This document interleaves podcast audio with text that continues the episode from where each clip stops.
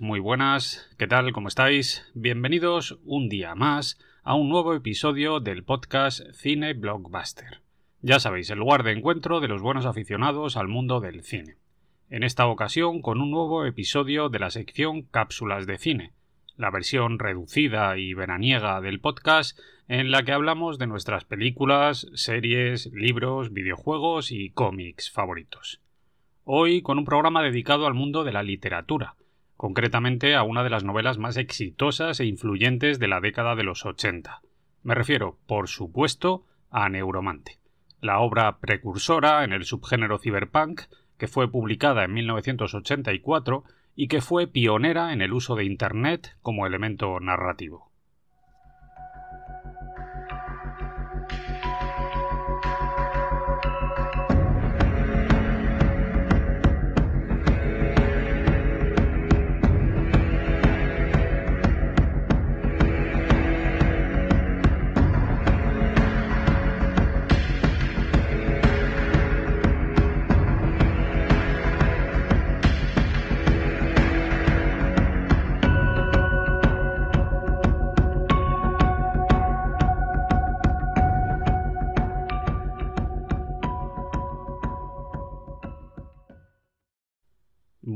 Para empezar como es debido, lo primero que voy a hacer es poner las cosas en su sitio.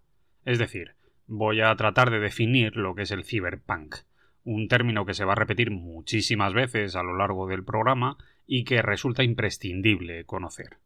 Así pues, podríamos definir el cyberpunk diciendo que se trata de un subgénero englobado dentro de la ciencia ficción que se caracteriza por reflejar visiones distópicas del futuro cercano en las que se nos presentan sociedades muy avanzadas tecnológicamente hablando y en las que, sin embargo, el grueso de la sociedad se ha visto lastrada a la pobreza más absoluta. Originalmente, el término cyberpunk fue utilizado para referirse al movimiento literario encabezado por autores como Bruce Sterling, John Shirley y sobre todo William Gibson, que es el creador de la novela que hoy nos ocupa. Temporalmente hablando, el cyberpunk surgió durante la década de los 80 y tenía como principales señas de identidad el apego a la novela negra policíaca de corte clásico y a la prosa posmodernista. La mayoría de las obras cyberpunk se desarrollaban en el ciberespacio, con protagonistas que suelen ser antihéroes hackers, consumidores habituales de drogas sintéticas, que se enfrentan a grandes corporaciones que han usurpado el espacio reservado a los gobiernos y que representan un ideal contracultural. Algunas de las obras literarias cumbre en el subgénero del cyberpunk serían clásicos como Islas en la Red, de Bruce Sterling, Hardwired, de John Walter Williams, u obras más modernas como Snow Crash, de Neil Stephenson, Carbón Alterado, de Richard Morgan, o Diáspora, de Greg Egan. Sin embargo, hoy vamos a centrar nuestra atención en la que, para muchos, es la gran novela cyberpunk, el principal exponente del género. Me refiero, por supuesto, a Neuromante, la obra creada por William Gibson.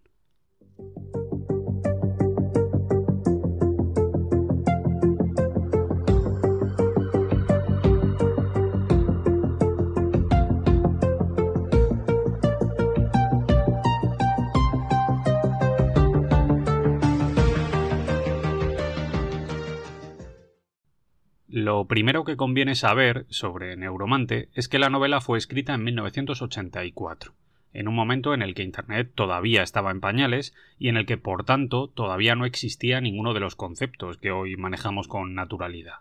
Así pues, Gibson tuvo que partir desde cero e inventar términos nuevos como ciberespacio o matriz. Y no solo eso, también tuvo que imaginar la estética y la propia idiosincrasia de un subgénero nuevo e inexplorado que estaban haciendo y que ofrecía inmensas oportunidades. Una labor creativa auténticamente abrumadora que voló la cabeza a millones de personas en todo el mundo y que dio el pistoletazo de salida a la fiebre por el cyberpunk que lo inundó todo durante los años posteriores. Además de eso, Gibson también introdujo en la novela otros temas recurrentes en la ciencia ficción, como el desarrollo de las inteligencias artificiales, la modificación del cuerpo y la mente de las personas mediante la tecnología, la realidad virtual o la digitalización humana. Algo con lo que ya había coqueteado en algunos relatos previos, como Quemando Cromo o Johnny Mnemonic, pero que con Neuromante fructificó y terminó convirtiéndose en una nueva coordenada de partida desde la que la ciencia ficción emprendió un largo camino hacia lo desconocido.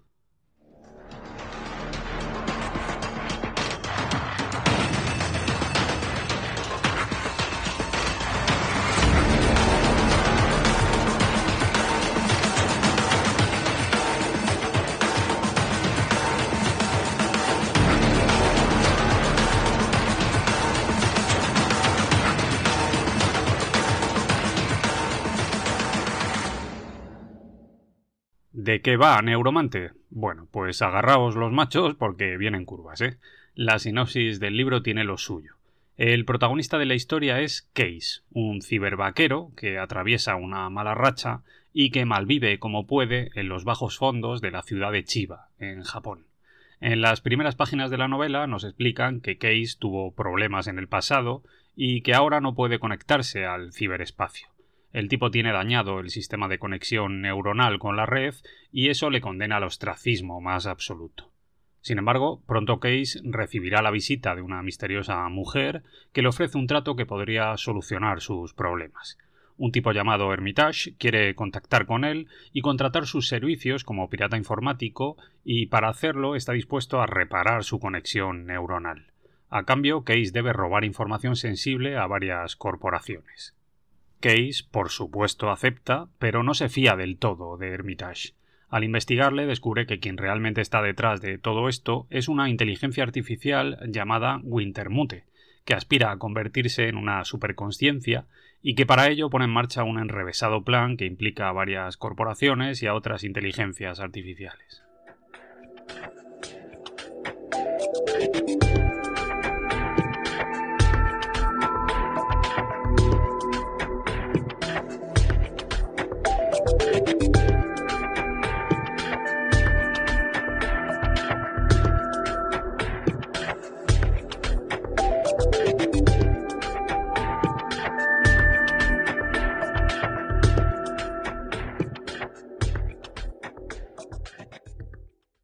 Neuromante es indiscutiblemente una de las novelas más influyentes de la historia, una obra de culto que abrió la puerta para la llegada de un nuevo subgénero y que se convirtió en un referente fundamental en el mundo de la ciencia ficción.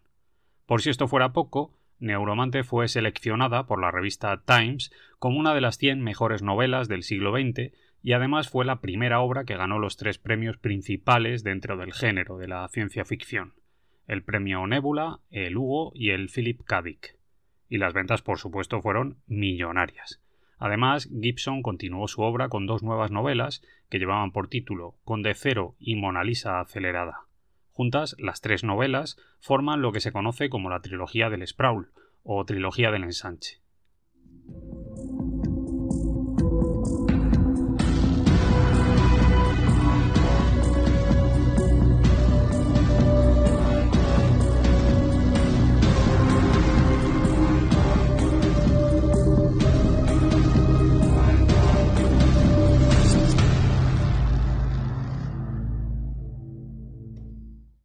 Por último, y ya para acabar, solo queda mencionar algunos datos de interés sobre el propio William Gibson, el autor de la novela. Gibson nació en Conway, en Carolina del Sur, en 1948. Su infancia estuvo marcada por la fuerte influencia que la religión tuvo en su familia y por sus pobres resultados académicos. No obstante, el tipo siempre sintió fascinación por la literatura de ciencia ficción y por eso, a principios de los 80, empezó a escribir sus primeros relatos cortos aunque no fue hasta 1984 cuando publicó su primera novela, la propia Neuromante, con la que logró un enorme éxito de crítica y de ventas. Después llegarían Conde Cero en 1986 y Mona Lisa Acelerada en 1988, de las que ya os he hablado antes. En los años 90 llegó una nueva trilogía formada por Luz Virtual del 93 y Doru del 96 y por todas las fiestas del mañana de 2002, esta se conoce como la trilogía del puente. Más adelante, en 2003, Gibson publicó Mundo Espejo, un tecno-thriller con el que por primera vez se alejaba del cyberpunk. Y después, País de Espías, que vio la luz en 2009, Historia Cero, de 2012, y Agency, de 2020.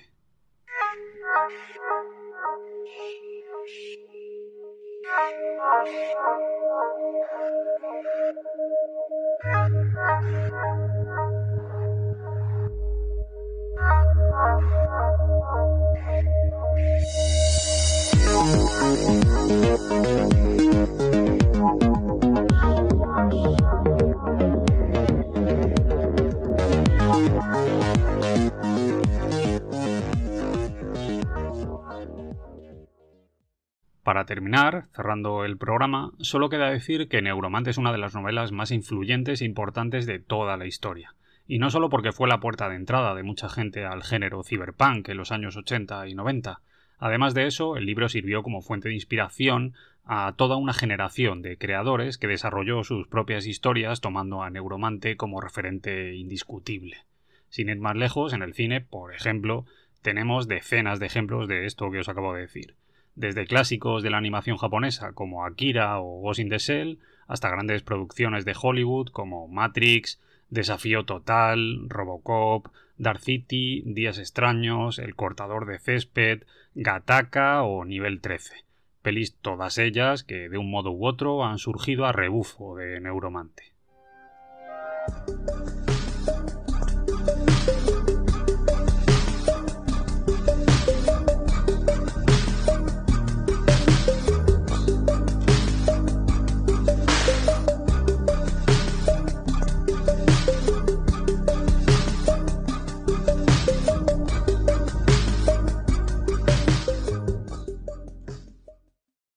Y ya está. Por mi parte, nada más. Con esto me despido.